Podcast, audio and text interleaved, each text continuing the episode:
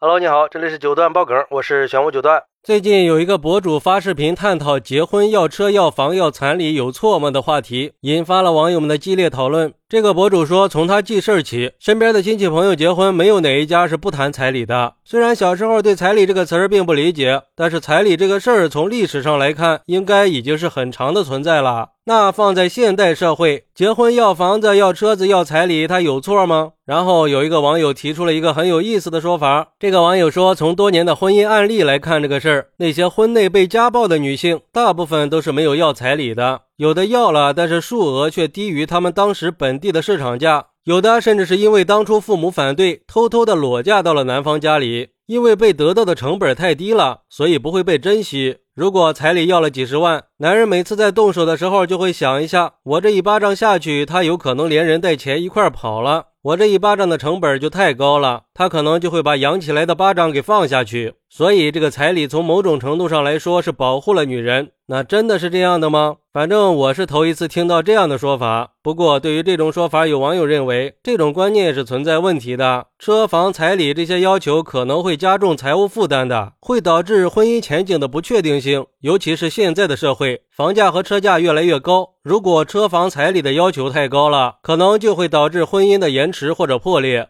而且在这种经济压力之下，很多人可能只是妥协于婚姻，而不是真正的爱情。婚姻应该是两个人共同的生活，而不是单方面的索取。如果一个人过于强调车房彩礼这些物质方面，可能会忽略另一半的感受和需要，最终会导致婚姻的破裂。不过，也有网友认为，那些抱怨女方要车要房要彩礼的，说婚姻过于物质的人，你们都是为了女方才买房买车的吗？男方一个人就不住房不用车了吗？其实，我觉得那些认为要房要车就物质的人，都是人生的失败者。他们既没有取得世俗意义上的成功，也没有取得生活意义上的成功，既没有成为一个有钱人，也没有成为一个有品的人。不要说什么让女女人学会经济独立，那些经济独立的女人是不可能看上你的。不要以为女人学会独立了，你就有机会了。不信你就看看身边的人，经济独立的女人哪个想结婚呀？她们哪个会去嫁一个一无是处的男人呢？所以彩礼、车房是很有必要的。